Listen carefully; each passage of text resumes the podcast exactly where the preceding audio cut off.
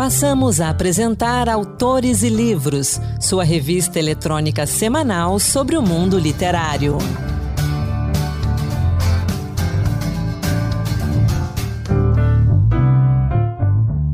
Olá pessoal, sou Anderson Mendanha e bem-vindos a mais um Autores e Livros. Vamos juntos. Eu começo o programa com uma homenagem ao escritor, poeta e radialista Cláudio B. Carlos, que faleceu no último dia 10 por conta de um câncer raro e agressivo. Nascido em 22 de janeiro de 1971, em São Cepé, Rio Grande do Sul, Cláudio atuou no mercado literário como editor, preparador e revisor de textos. Escreveu para sites, revistas e jornais e escreveu também diversos livros, entre eles Um Arado Rasgando a Carne, editora Maneco 2005, o infantil O Aprendiz de Poeta, também da Maneco em 2005, e Maravalha, pela Saquará Edições em 2020. Cláudio era também radialista, com quase 40 anos de caminhada, um amante do rádio. Era proprietário de uma das mais importantes rádio webs do Brasil, a Arte Viva, uma rádio focada na arte 24 horas por dia. Maravalha, uma novela grunge Galdéria, seu último trabalho, traz uma história intensa que nos prende do início ao fim, com capítulos curtos, cortes rápidos e uma linguagem que une literatura, música, rádio e TV. Maravalha nos leva a um bar de uma pequena cidade do Rio Grande do Sul, onde encontramos nosso protagonista bebendo muito, fumando mais ainda e encontrando praticamente todos os moradores da cidade, do delegado ao prefeito. Na trama, nosso protagonista, que também é o narrador, encontra Romualdo, que está agoniado e muito assustado por ter atropelado Maravalha, um tipo beberrão que gira de moto pela cidade. A partir daí, a história nos agarra pela gola e não nos larga até sabermos o que realmente aconteceu e qual será o destino de Romualdo. Em março de 2020, eu conversei com Cláudio B. Carlos sobre Maravalha e sobre o seu trabalho de editor. Vamos relembrar essa conversa. Entrevista. Hoje o Autores e Livros recebe Cláudio B. Carlos, poeta, prosador, editor e comunicador, parceiro na Rádio Arte Viva, rádio que também apresenta o Autores e Livros. Gaúcho de São Cepé, Cláudio B. Carlos tem mais de 20 obras publicadas, entre poesia e prosa, sendo o mais recente Maravalha, uma novela grunge Galdéria, publicado pela Saraquá Edições, editora na qual Cláudio também é editor. E como eu disse, Cláudio B. Carlos é também comunicador e radialista, criador e coordenador artístico da web Rádio Arte Viva, radioarteviva.com. Cláudio, bem-vindo ao Autores e Livros, um prazer receber você aqui conosco. Anderson, meu amigo, um prazer imenso é, falar contigo no Autores e Livros, programa que eu sempre acompanho, programa que com muita honra a gente retransmite aqui na Rádio Arte Viva. É uma honra, um prazer falar com você e com os amigos da, os ouvintes da Rádio Senado. Da Rádio Senado, da Rádio Arte Viva e de todas as outras rádios parceiras que estão conosco. Cláudio, eu começo perguntando Conta pra gente como é ser escritor, editor, comunicador, radialista, divulgador e promotor da literatura e das artes. É tudo parte do mesmo ser? É, eu acredito que sim. É tudo parte do mesmo ser, é tudo parte de ser.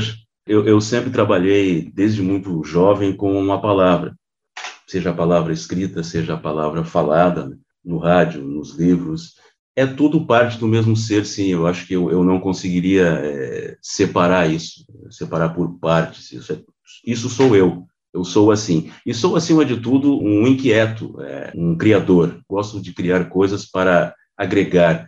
Eu criei a Web Rádio Arte Viva para isso. Eu, eu, eu, tinha um podcast antes e não satisfeito com o podcast Balai de Letras, eu achei que isso pode virar, então, uma rádio ficar no ar 24 horas por dia. Ok, e é sempre assim, eu já tive, eu já fui editor de muitos sites e eu sempre crio pensando em convidar pessoas. É, uhum.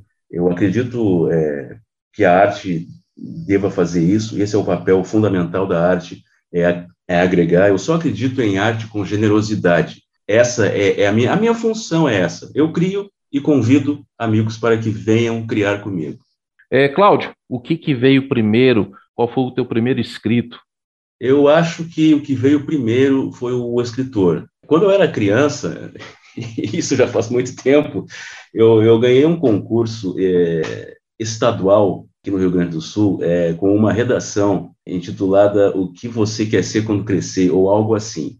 E isso eu sempre conto quando eu vou em, em algum colégio, vou conversar com, com alunos e me perguntam isso, eu sempre falo. E eu escrevi uma redação onde eu dizia que eu queria ser veterinário. Era o meu sonho ser veterinário. Só que ao escrever essa redação dizendo que eu queria ser veterinário, eu estava sendo escritor.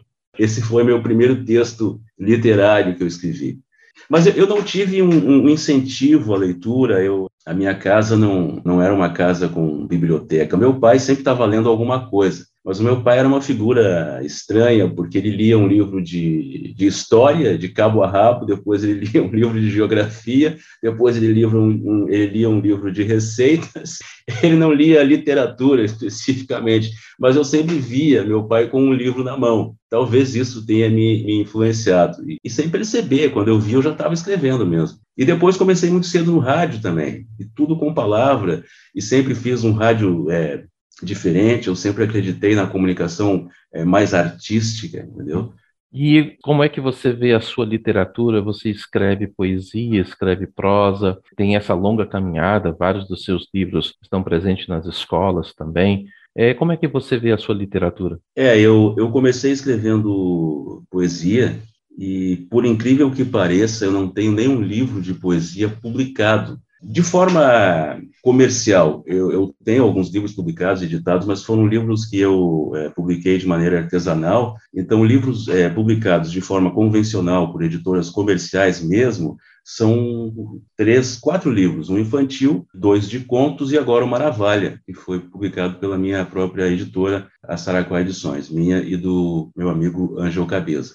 Então, por incrível que pareça, eu comecei escrevendo poesia e o que eu tenho publicado mesmo oficialmente é só prosa. Mas eu estou cada vez mais decidido a escrever mais contos. Eu sempre quis ser um contista. Quando eu lia muito é, Charles Kiefer na minha juventude e depois quando eu conheci o Aldir Garcia Chile, quando eu vi a figura do Aldir falando aos alunos, e aí eu percebi, eu quero isso eu quero escrever conto e eu quero escrever nessa linguagem. Uma linguagem que já me agradava muito quando lia o Charles Kiefer, essa linguagem mais regional, porque eu uhum. acho que tudo é regional, tudo é geográfico, tudo é regional e, ao mesmo tempo, por ser regional, é universal. Me, me agrada muito isso, eu, eu, busco muito essa, esse regionalismo na minha literatura. Mas, você é meu amigo, é, e você sabe disso, a gente conversa também é, pelas redes sociais, WhatsApp e tal, eu estou decidido a não mais escrever. É, não significa que eu não vá publicar, porque eu tenho muitas coisas já escritas, mas eu não estou mais interessado em escrever, em criar nada. Pode. Eu, eu, vivemos em época de, de cancelamento, pode parecer estranho o que eu vou dizer agora, mas quando eu me tornei editor e eu, eu, vi o outro lado da moeda da literatura, eu me desgostei muito com a coisa, sabe? É, antes, quando eu enviava um texto para uma editora, eu tinha a visão é, do escritor enviando um texto, e ficava chateado que não respondiam, que não... Mas como? Aí depois eu, eu, eu virei editor.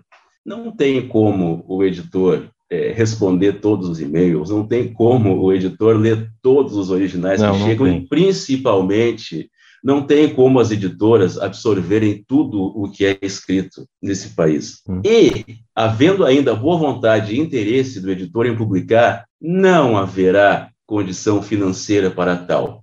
E, quando eu me tornei editor e os, e os autores começaram a entrar em contato comigo, eu vi que, a, por favor, a maioria deles, eu, eu estou falando de maioria, a maioria deles só quer publicar a maioria dos escritores quer publicar, coloca o ponto final no texto e já manda para o editor. Mas o livro não está pronto. Não é assim que funciona. O processo de escrita de um livro é muito longo. Ponto final é a primeira, o encerramento apenas da, do, da primeira fase, porque leituras que são necessárias, né? E claro. mente aberta para poder escutar a crítica e as observações que o editor faz. Então é, eu já exato, aproveito exato. o embalo e perguntar como é que é ser editor, como é que é receber o trabalho que chega na Saraquá e como é receber o material que chega na editora, principalmente esse material, a gente diga assim, autoral, independente, que tem dominado o mundo de hoje. É, antes de mais nada, é importante que eu diga que a Saraquá nasceu de uma necessidade minha é, de publicar minhas próprias coisas. E, e, eu já vinha trabalhando antes de forma é, artesanal, fazendo livros para amigos, fazendo revisão, é, e depois eu comecei a, publicar os livros de forma muito artesanal mesmo, é, imprimia em casa, é, um trabalho hercúleo Aí, depois, é, conversando com o Ângelo Cabeça, a gente registrou a Saracuá Edições, que é um pequeno estúdio, é uma editora, claro, mas é um pequeno estúdio. Nós somos artistas que fazemos livros, então nós não distribuímos os livros, nós não temos habilidade para, para divulgar, para entrar no mercado. A gente trabalha, a gente presta serviço para outras editoras e principalmente para, para aquele autor que não consegue entrar numa editora, pelos motivos que eu já falei antes é, e a gente faz o livro com qualidade e ajuda na divulgação como possível, é, sempre que possível, através das nossas redes sociais, mas a nossa função é fazer o livro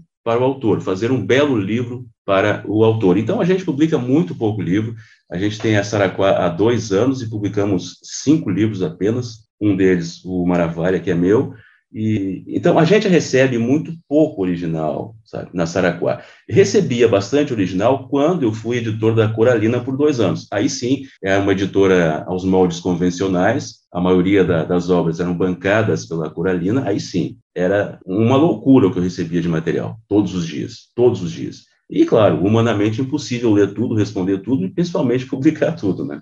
Que conselho que você deixa aí para quem está escutando a gente, que tem um livro guardado na gaveta e está querendo mandar um original para uma editora?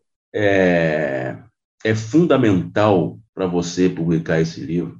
Se não for fundamental, se isso não for o ar que você respira, a publicação. É, tem um amigo meu, o Leonardo Brasiliense, que diz uma frase muito interessante. A gente escreve por necessidade e publica por vaidade.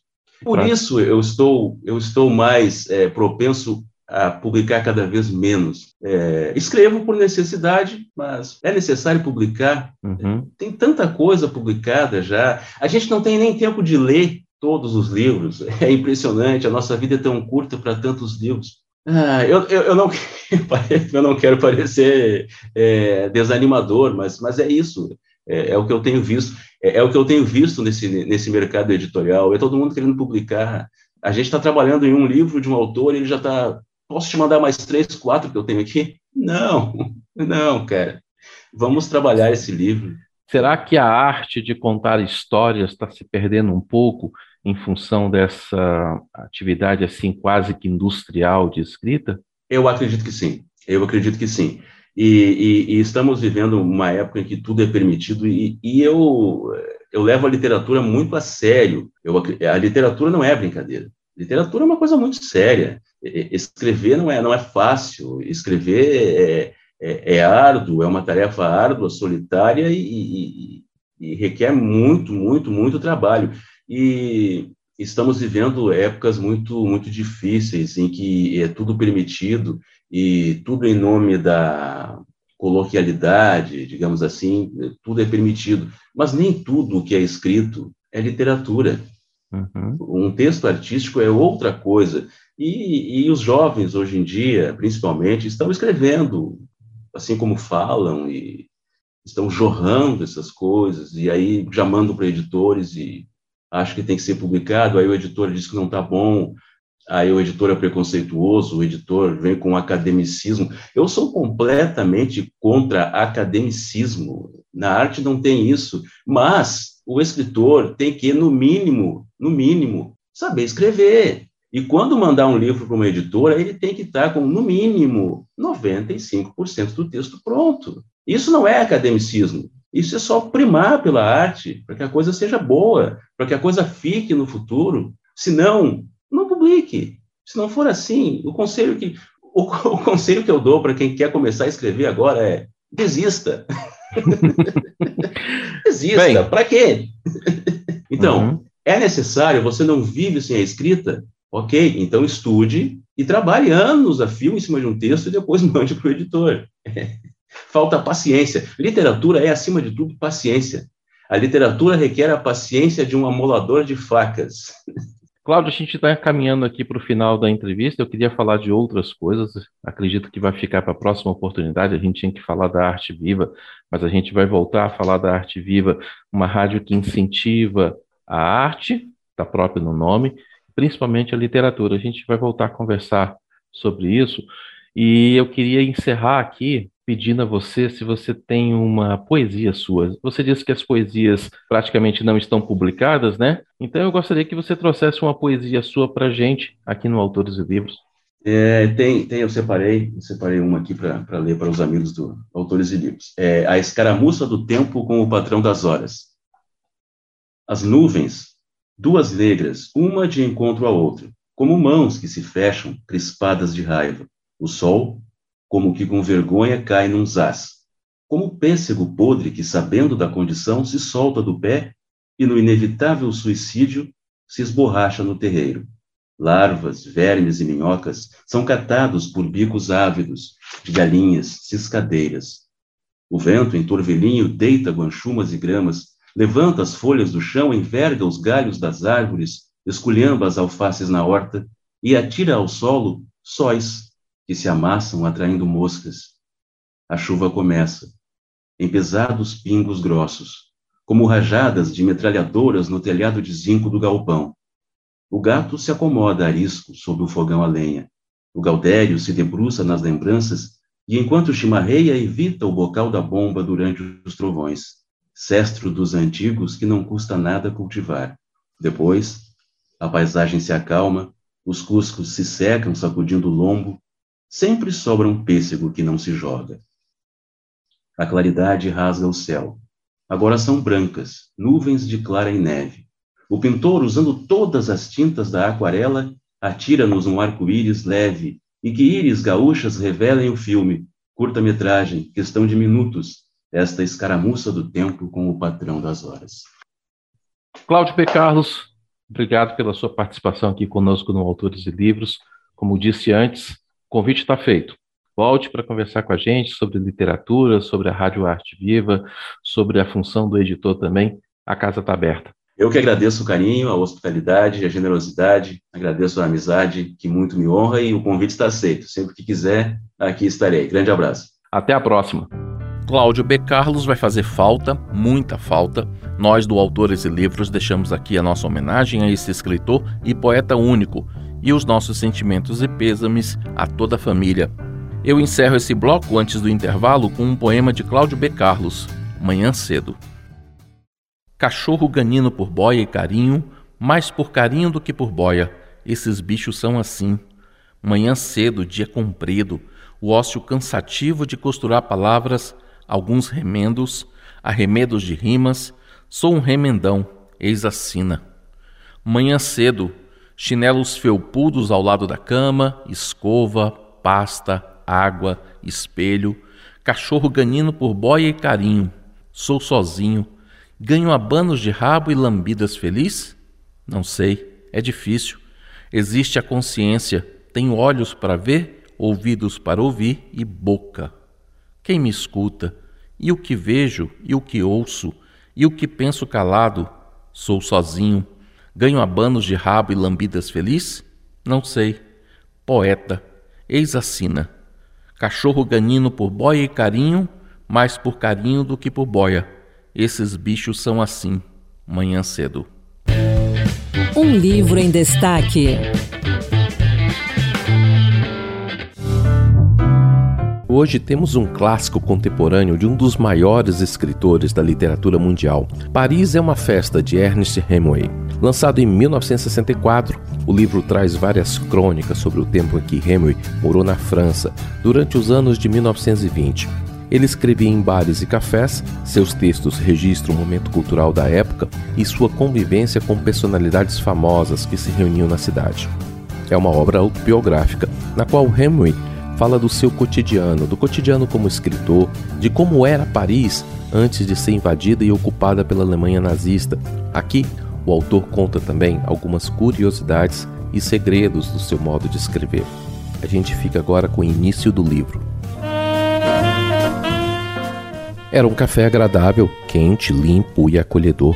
Pendurei minha velha capa no cabide para secar, coloquei meu surrado e desbotado chapéu de feltro na prateleira que ficava em cima dos bancos e pedi um café ao latte. O garçom trouxe-o e eu tirei do paletó o caderno de notas, um lápis e comecei a escrever. Uma moça entrou no café e sentou-se perto da janela. Era muito bonita, com um rosto fresco, como moeda acabada de cunhar se é que se possam cunhar moedas em carne tão macia, coberta de pele umedecida pela chuva. Olhei para ela e senti-me perturbado, numa grande excitação.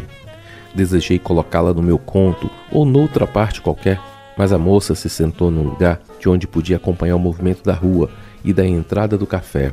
Compreendi que estava à espera de alguém. Por isso, continuei a escrever. O conto escrevia-se por si próprio, e eu tinha dificuldade em conduzi-lo. Pedi outro rum St. James, observando a moça todas as vezes que levantava os olhos ou quando parava para fazer ponta no lápis. Eu te vi, ó beleza. Tu me pertences agora. Seja quem for que estejas esperando, e mesmo que nunca mais te veja em toda a minha vida, pensei, tu me pertences. Toda Paris me pertence e eu pertenço a este caderno e a este lápis. Voltei a escrever, entrei a fundo na história e me perdi nela. Agora quem a escrevia era eu. O conto não escrevia mais a si próprio, de modo que não tornei a levantar a cabeça. Esqueci-me do tempo, do lugar em que me encontrava, terminei o conto, afinal, sentindo-me realmente cansado. Reli o último parágrafo e, quando levantei os olhos à procura da moça, não a encontrei mais. Tomara que tenha saído com um homem decente, pensei, mas senti-me triste. Paris é uma festa de Ernest Hemingway, segundo Luiz Antônio Aguiar, é um testemunho da sua vivência e da época. É um relato pessoal poderoso e por isso mesmo envolvente. Paris é uma festa de Ernest Hemingway pode ser encontrado facilmente nas livrarias, sites e sebos. Depois da prosa de Hemingway, vamos para a poesia do Encantos Diversos, produzido e apresentado por Marluce Ribeiro. Encantos Diversos Poemas que tocam. Olá, hoje o Encantos Diversos traz para você poemas inspirados no destino, compostos por Lindolfo Bell, Almeida Garré e Ricardo Reis. Sobre a temática, o catarinense Lindolfo Bell, que viveu de 1938 a 1998, compôs A Palavra Destino, parte da obra intitulada Antologia Poética. Deixai vir a mim a palavra destino, manhã de surpresas, lascívia e gema, acasos felizes, deslizes, ovo dentro da ave dentro do ovo, palavra, folha e flor. Deixai vir a mim palavra e seus versos, reversos, metamorfose, metaformosa. Deixai vir a mim a palavra pão de consolo, livre de ataduras, esparadrapos, choques elétricos e sutis guardanapos em seco engolidos sucos. Deixai vir a mim a palavra entumecida pelo desejo, a palavra em alvoroço sutil, ardil e ave na folhagem da memória a palavra estremecida entre a palavra, a palavra entre o som, mas entre o silêncio do som. Deixai vir a mim a palavra entre homem e homem, e a palavra entre o homem e seu coração posto à prova na liberdade da palavra coração. Deixai vir a mim a palavra destino. O escritor, dramaturgo e orador português Almeida Garré, que viveu de 1799 a 1854, encontrou no tema inspiração para escrever o poema Destino, publicado no livro Folhas Caídas. Quem disse a estrela o caminho que ela há de seguir no céu? A fabricar o seu ninho, como é que a ave aprendeu? Quem diz a planta floresce e ao mudo verme que tece sua mortalha de seda os fios quem lhes enreda. Ensinou alguém à abelha que no prado anda zumbir, se a flor branca ou a vermelha o seu mel há de ir pedir? Que eras tu, meu ser, querida, teus olhos, a minha vida, teu amor todo meu bem, ai, não mo disse ninguém. Como a abelha corre ao prado, como no céu gira a estrela, como a todo ente o seu fado por instinto se revela, Eu, no teu seio divino, vim cumprir o meu destino. Vim que em ti só sei viver, só por ti posso morrer. Outro poeta português também se inspirou no assunto. Estamos falando de Ricardo Reis, heterônimo de Fernando Pessoa, que viveu de 1888 a 1935 e publicou na obra Odes os versos de Segue o teu destino. Segue o teu destino, rega as tuas plantas, ama as tuas rosas, o resto é a sombra de árvores alheias. A realidade sempre é mais ou menos do que nós queremos. Só nós somos sempre iguais a nós próprios. Suave é viver só. Grande e nobre é sempre viver simplesmente. Deixa a dor nas aras, como ex-voto aos deuses. Vê de longe a vida, nunca interrogues. Ela nada pode dizer-te. A resposta está além dos deuses. Mas serenamente imita o Olimpo no teu coração os deuses são deuses porque não se pensam. Há quem tenha por destino não crer nele. É o que você ouve em Desfado, canção que dá nome ao álbum da cantora portuguesa. Era destino que eu não creia no destino. E o meu fado era ter fado nenhum. Cantava bem, sem sequer ter sentido. Sentido como ninguém, mas não ter sentido algum. Ai que tristeza esta minha alegria. Ai que alegria esta tão grande tristeza. Esperar que um dia eu não espere mais um dia Por aquele que nunca vem e que aqui esteve presente. Ai que saudade que eu tenho de ter saudade, saudade, saudade